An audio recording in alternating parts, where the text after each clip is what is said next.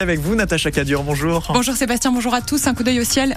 Le ciel qui va être gris cet après-midi, mais les gouttes devraient cesser. Euh, Qu'est-ce les gouttes qu'on a eues ce matin? On fait un point complet après votre journal.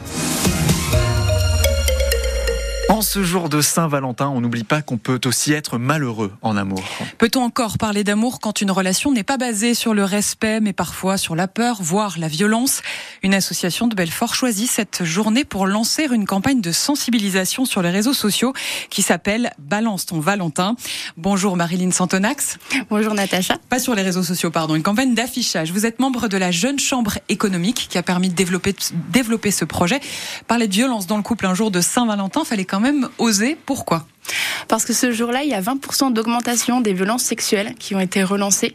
Donc du coup, on a pensé que c'était très important de pouvoir sensibiliser le public à cette question-là, notamment euh, pour les couples qui connaissent des violences conjugales. C'est vraiment très très accru et la femme est en situation de stress à ce moment-là parce qu'elle sait qu'elle va devoir passer à l'acte. Il n'y a pas forcément le consentement derrière. Et ça, c'est assez donc euh, fréquent selon ce que vous avez pu, ce que votre association a pu euh, euh, recueillir. Oui, tout à fait. Donc il y a une augmentation de 20% et euh, il a été recensé également que dans 35% des cas, la personne qui subissait des violences conjugales venait de la part de son conjoint. Cette campagne d'affichage donc, elle consiste en quoi? Du coup, on va afficher des, des pancartes de sensibilisation dans différents restaurants, euh, hôtels. Il y a également l'IUT euh, Nord-Franche-Comté et l'hôpital Nord-Franche-Comté qui vont euh, donner ces, ces, affiches. Ça permettra de sensibiliser le public et notamment du coup les femmes pour qu'elles puissent prendre conscience euh, parfois de la situation dans laquelle elles sont. Avec un QR code à flasher, c'est ça, et un questionnaire. Quel est l'objectif après de ce, de ce lien avec la, la avec l'affiche en fait? Bah déjà, dans un premier temps, ça va nous permettre de collecter des données où on est en manque à ce sujet-là actuellement, et de l'autre côté de sensibiliser le public. Et à la fin du questionnaire, on a la possibilité de télécharger un violentomètre qui consiste en? C'est un outil qui permet de se situer euh, du coup dans notre relation euh, amoureuse euh, à l'aide de, de situations vert, orange ou rouge savoir si on est plus ou moins toxique.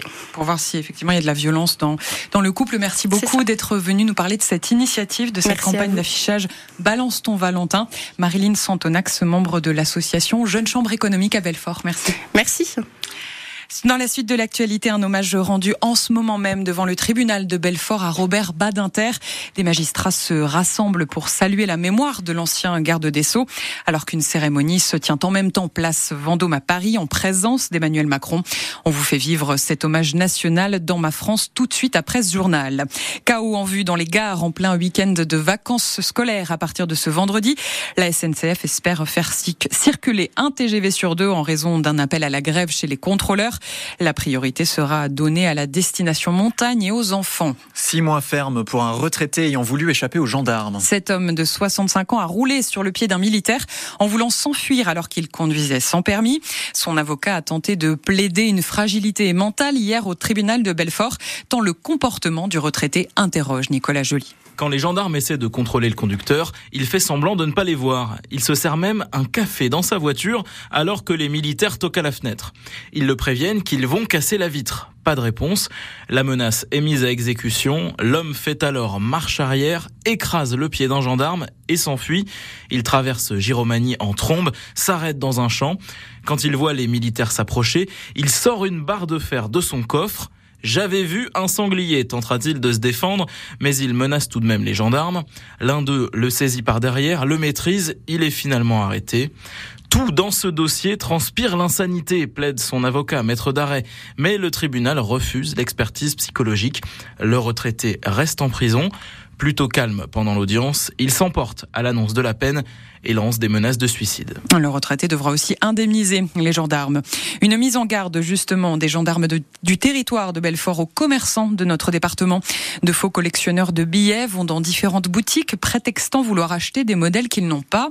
Un vrai numéro d'acteur puisqu'ils gagnent la confiance de ces commerçants qui leur font voir leurs spécimens.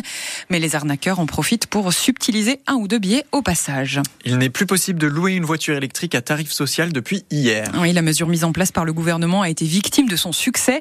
Une forte demande qui reste surprenante pour Yves Cara. Il est le porte-parole de l'association Mobilité Club. Il était notre invité à 7h45. C'est plutôt surprenant en fait parce que le, bon, il bah, y, a, y, a, le prix d'achat bien sûr, mais il y a la peur de la recharge et la peur de l'autonomie. Euh, euh, qui, est, faible, qui, finalement n'a pas été un frein. Autant l'autonomie, on peut se dire bon bah de toute façon ça va être une voiture dont je vais me servir uniquement peut-être pour tourner autour de chez moi, c'est un peu caricatural mais c'est ça.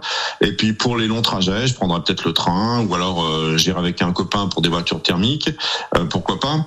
Mais effectivement la recharge c'est simple. Hein. Quand vous sortez de chez vous, vous dites bon je, me recharge où? Parce qu'il faut bien voir que quand on il y a des bornes de recharge, c'est pas pour se garer, c'est pour se recharger.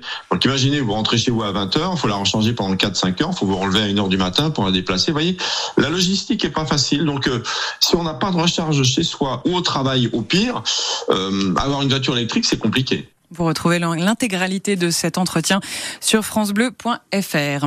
C'est la Normandie qui sera à l'honneur de la prochaine édition des Lumières de Noël à Montbéliard. Elle débutera le 23 novembre et jusqu'au 24 décembre prochain.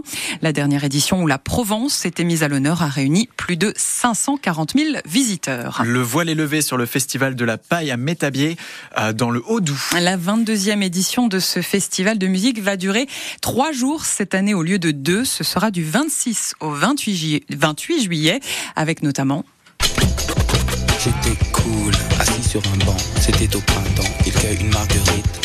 Ce sont deux serments.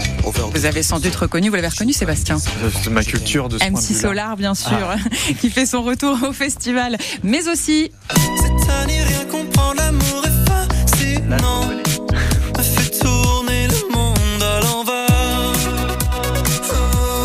Sébastien. Là, c'est Pierre Demar.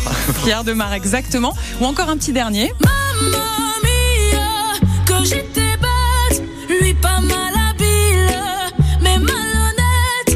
Peut-être reconnu aussi chez vous euh, sur France Bleu. C'est Mentissa, bien sûr, et bien d'autres encore, comme le groupe Matmata, Vladimir Cauchemar, bref, du monde. Cette année, le festival veut permettre aux spectateurs de respirer avec des scènes plus proches et plus de temps aussi entre les concerts, des espaces pour se restaurer. Bref, il fallait bien trois jours et ce sera donc du 26 au 28 juillet.